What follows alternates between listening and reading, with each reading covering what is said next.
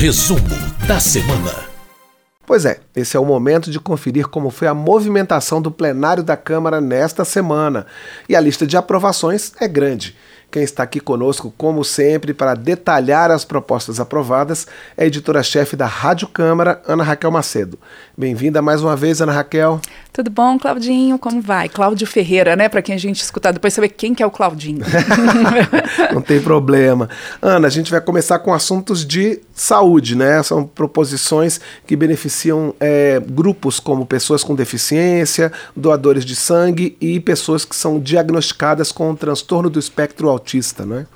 Isso mesmo, Claudinho. A gente teve a aprovação de duas propostas nessa semana pelos deputados que englobam aí o que você colocou né, para esses grupos. Uma dessas propostas que já era algo que vinha sendo negociado pelos deputados, pelas deputadas, e, e é um problema, por incrível que pareça, Claudinho, é comum que é o seguinte: pessoas que têm uma deficiência permanente ou que têm um transtorno, sejam diagnosticadas com transtorno do espectro autista e que periodicamente precisam apresentar laudos médicos comprovando essa deficiência. Só que algumas dessas deficiências são permanentes, então você gera um custo para o sistema de saúde, você gera um desgaste para essa pessoa, para esse paciente, tendo que periodicamente apresentar um laudo de uma deficiência que não vai mudar. A própria relatora do projeto, a deputada Amália Barros, do PL de Mato Grosso, que ela não tem um olho, ela tem uma visão monocular, por exemplo, ela deu o a sua própria experiência ali no plenário quando ela tratou desse tema. Ela falou: Poxa, eu não tenho um olho, isso não vai mudar. E periodicamente tem que apresentar esses laudos. Então, essa proposta ela vem corrigir essa questão, e mesmo para aquelas deficiências que não sejam permanentes ou que sejam deficiências ali progressivas, para que haja a possibilidade desses laudos valerem por cinco anos. Então, um prazo maior para que esses pacientes possam ali buscar esses laudos médicos por uma série de questões, seja para efeitos de planos de saúde, para benefícios e outras questões.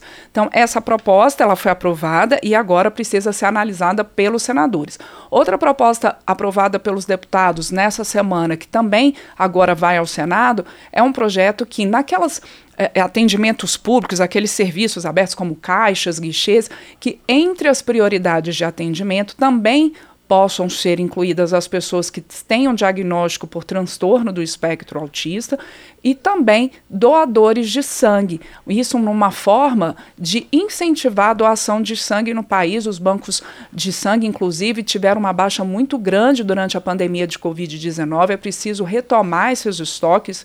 E aí, essa proposta ela vem no sentido também de incentivar a doação de sangue. A gente lembra que a gente é, existem outras categorias, outras pessoas que já têm prioridade por lei. Por exemplo, ali as pessoas com deficiência, os idosos, as gestantes, as pessoas com crianças de colo, as lactantes, e aí vem então acrescentando tanto as pessoas com transtorno do espectro autista, pessoas que têm mobilidade reduzida e os doadores de sangue. No caso dos doadores de sangue, eles estariam no fim ali dessa prioridade, então quer dizer, só depois de atendidas todas as outras prioridades é que eles entrariam, eles teriam que ter também um certificado dessa doação de sangue de até no máximo 120 dias. Ana, outro grupo de propostas aprovadas diz respeito ao estabelecimento de datas, né, dias específicos para tratar de temas específicos. Isso, e temas muito importantes, né? São, foram três propostas aprovadas envolvendo datas. Uma delas criando o Dia Nacional em Memória das Vítimas da Covid-19, que seria então lembrado todo 12 de março. E por que essa data? É a data é, da primeira vítima oficial da doença no Brasil. Infelizmente, a Covid-19, desde o início ali da pandemia em 2020, é, vitimou quase 700 mil pessoas no Brasil, mas a data aí dessa primeira vítima oficial, então, seria o dia Nacional em Memória das Vítimas da Covid. Durante a votação dessa proposta no plenário, alguns deputados lembraram que seria interessante também ter um memorial em homenagem a essas vítimas, e aí foi lembrado que o Senado já também discute uma proposta nesse sentido de um memorial, que não excluiria a votação desse Dia Nacional. Outro Dia Nacional aprovado é o Dia Nacional de Combate ao Estupro, que seria lembrado todo 25 de outubro. Por que dessa data, Claudinho? Para lembrar a prisão e estupro da madre Maurina Borges da Silveira em plena ditadura militar. A gente lembra, e isso foi lembrado também no plenário em relação a essa instituição dessa data, do Dia Nacional de Combate ao Estupro, que infelizmente ainda é um problema que atinge muitas mulheres, a violência vem crescendo, são 200 casos de estupro por dia no país, um estupro a cada oito minutos. E por fim, foi aprovado também o Programa Nacional de Prevenção uh, da Depressão. Essa proposta de um programa nacional de prevenção da depressão, ela vem para complementar uma outra lei, uma lei que já está em vigor, que é da Semana Nacional de Conscientização sobre a, sobre a depressão, que ela é lembrada todo ali na, né, ali na no, no torno do dia 10 de outubro, na semana do 10 de outubro. Então, esse programa nacional vem complementar essa semana, trazendo algumas questões, por exemplo, como combate ao preconceito contra é, essa doença que também atinge muitas pessoas no Brasil, muitas vezes ela é estigmatizada, ela é silenciada, as pessoas têm dificuldade a procurar ajuda, também acesso ao tratamento e facilitar, facilitar o acesso ao tratamento pelo Sistema Único de Saúde. Essas três propostas, né, do Dia Nacional em memória das vítimas da Covid, do Dia Nacional de Combate ao Estupro e do Programa Nacional é, de prevenção da depressão, elas, essas três propostas ainda precisam da avaliação dos senadores.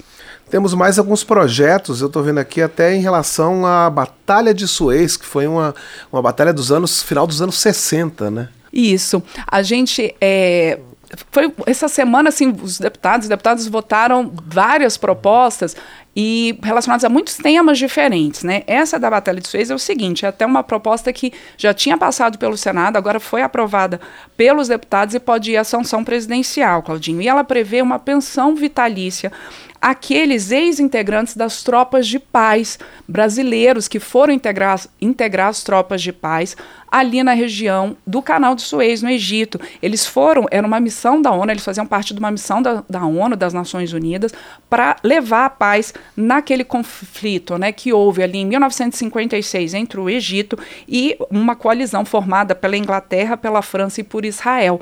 Então eles foram levar a paz, eles inclusive chegaram a ganhar o Prêmio Nobel da Paz em 1988, mas muitos desses combatentes, e isso foi falado em plenário, passam por situação difícil, são pessoas que já são idosas, então essa pensão vitalícia reconhece o trabalho desses ex-combatentes, uh, estabelece que vai ser pago uma é, uma contribuição ali de dois salários mínimos mensais a esses ex-combatentes, desde que a renda deles também seja de no máximo dois salários mínimos, prevê que haja correção desses valores e ah, também que eles possam fazer essa solicitação à Defensoria Pública da União e que tenham julgado o seu processo. Claro, eles têm que comprovar que integraram essas forças de paz, então que esse seu processo, né, o processo deles possa ser concluído em até 45 dias.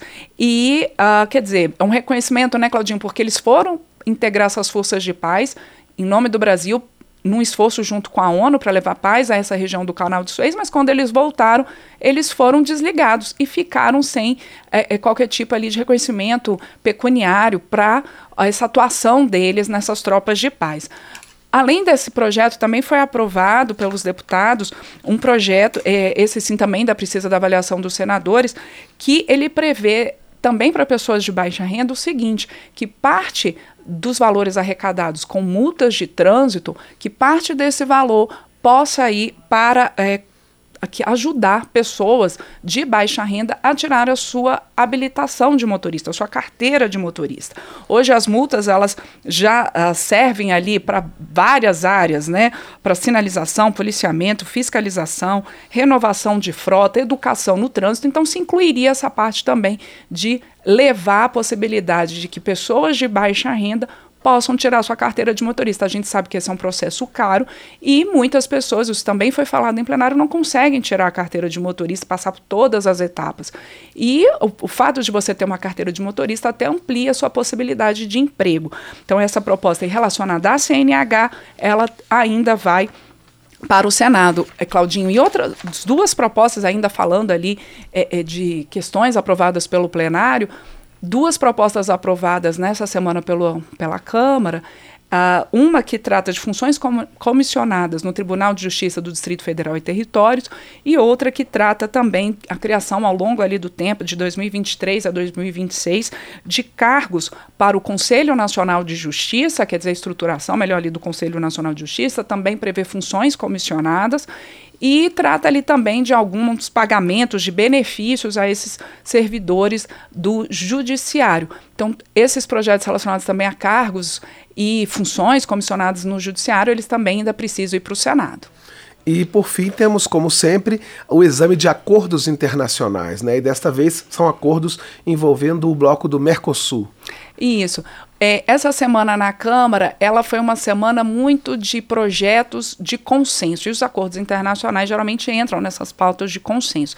Essas três propostas, esses três acordos internacionais foram é, apresentados é, pela representação brasileira no parlamento do Mercosul e elas prevêem o seguinte: as empresas uh, de as empresas dos países que integram o Mercosul, elas vão, né, que são Brasil, Paraguai, Argentina, Uruguai, elas vão poder participar de licitações em igualdade de condições nesses países. Esse, essas permissões aí não envolvem empresas estatais, mas as empresas em geral, para que, por exemplo, vamos dar um exemplo, uma empresa da Argentina possa participar de uma licitação pública aqui no Brasil com igualdade de condições em relação a uma empresa brasileira. Então, isso que prevê esse acordo. O outro acordo aprovado, ele elimina a burocracia no trânsito de mercadorias nas fronteiras dos países integrantes do Mercosul.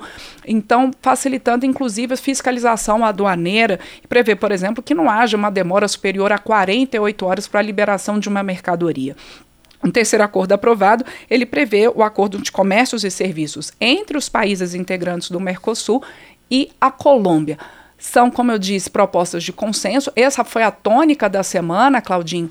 Os deputados e deputadas aprovaram 12 projetos, entre ali projetos de lei e também esses acordos, nesses projetos de decreto legislativo que confirmam acordos internacionais, e é todas propostas consensuais.